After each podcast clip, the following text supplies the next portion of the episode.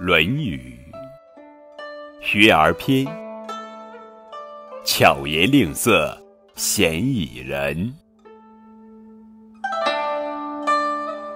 子曰：“巧言令色，鲜矣仁。”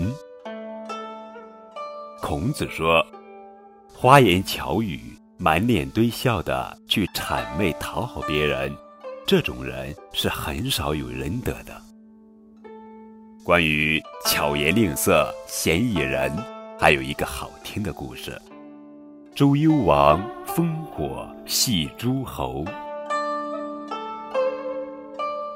周朝有个周幽王，他是个非常残暴、腐败的君主。他有个爱妃，名叫褒姒，长得非常美丽，有如花如月之容，倾国倾城之貌。褒姒虽然很美，但是她却从未开颜一笑。为此，周幽王派人贴了一个皇榜：谁要能让娘娘一笑，就赏他一千金子。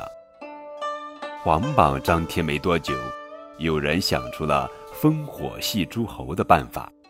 于是，一天傍晚，周幽王带着爱妃褒姒登上城楼。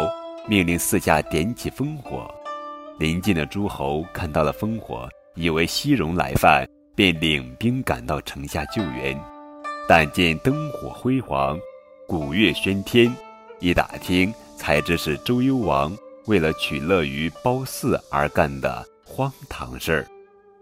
各诸侯汗流浃背，狼狈不堪，敢怒不敢言，只好气愤地收兵回营。